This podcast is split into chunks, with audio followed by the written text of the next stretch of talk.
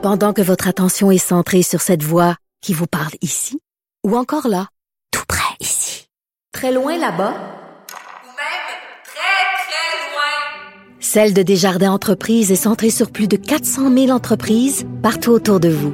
Depuis plus de 120 ans, nos équipes dédiées accompagnent les entrepreneurs d'ici à chaque étape pour qu'ils puissent rester centrés sur ce qui compte, la croissance de leur entreprise. Autres. Martino. Même avec un masque, c'est impossible de le filtrer.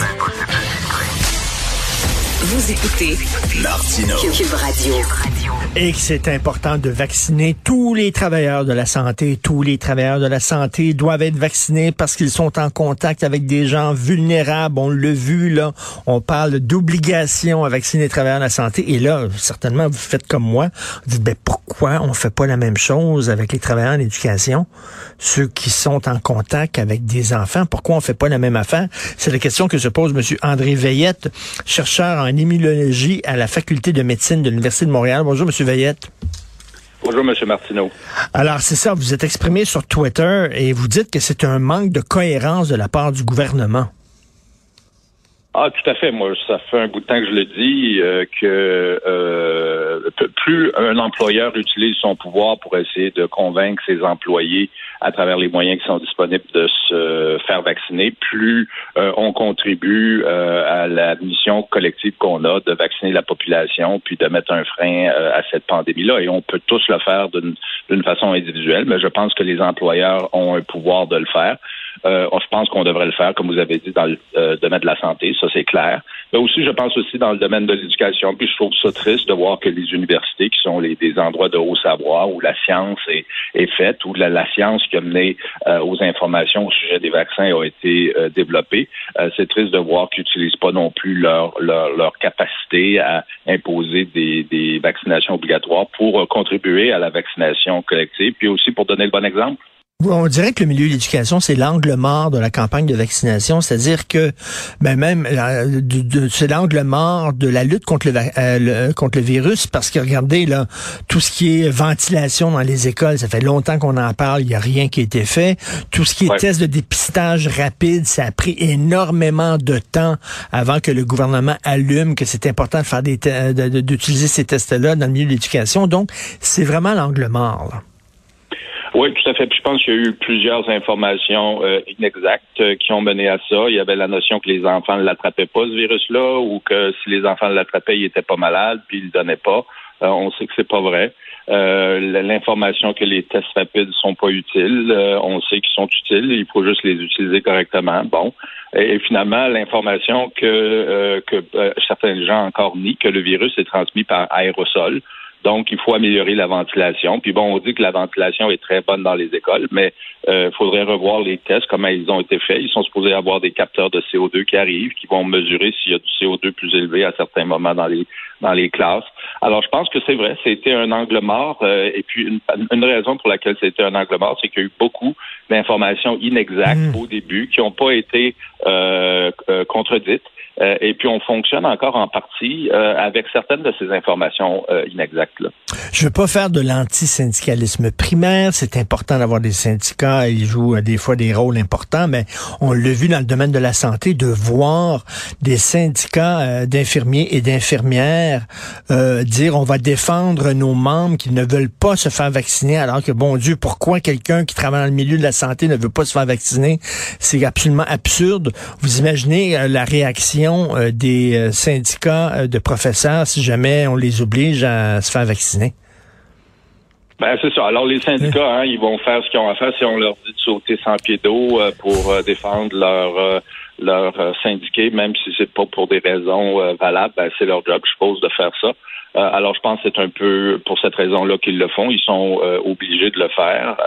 Euh, je suis convaincu que bien d'entre eux ne croient pas vraiment que ce qu'ils font pour ça pour des bonnes raisons humanitaires. Là. Ils font simplement ça parce que ça fait partie de leur travail. Mais vous avez raison. On va voir les gens sautiller, les, syndicats sauter au plafond. Et puis euh, s'opposer. Puis c'est pour ça que je pense que c'est au, au gouvernement ou c'est aux, employeurs ou c'est aux autorités euh, du système de l'éducation de mettre leur culotte puis euh, de faire ce qu'ils ont à faire pour, en bout de ligne, contribuer au contrôle de cette pandémie-là. On a peut tous le faire individuellement, mais il y a des organisations, système de l'éducation, les employeurs, le gouvernement on sait au gouvernement fédéral, ils sont supposés imposer une, une vaccination obligatoire. Mm. Je pense que ça devrait être la même chose dans le milieu municipal, euh, le milieu euh, provincial.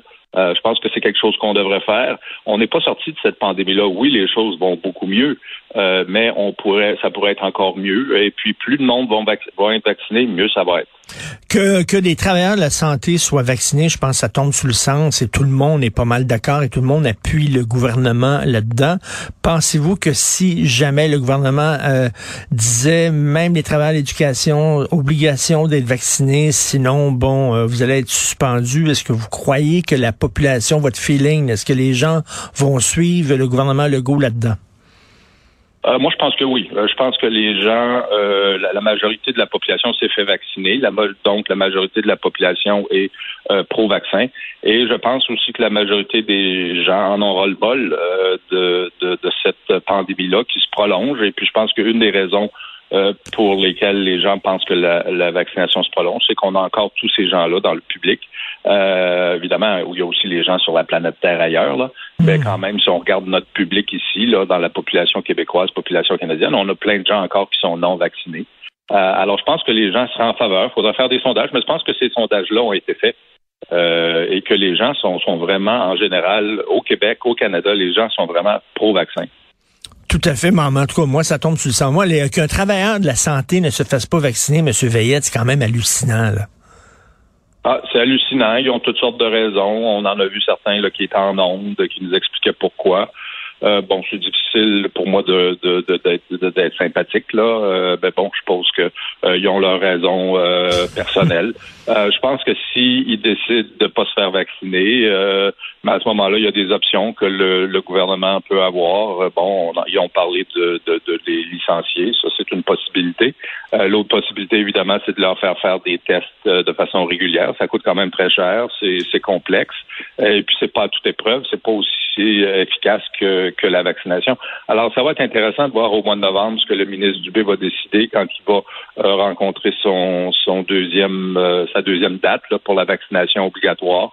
Euh, j'ai l'impression qu'il va y avoir encore des gens non vaccinés. Et aux États-Unis, en Ontario, dans d'autres provinces, ça a très bien marché quand même. Ils ont imposé ça, puis ça a fonctionné. Les gens se sont fait vacciner. puis je parle à des collègues à Toronto dans les hôpitaux où les gens, tout simplement, se sont fait soit licenciés ou ils se sont fait mettre à la porte littéralement, ou se sont fait envoyer chez eux sans salaire, encore employés, mais sans salaire.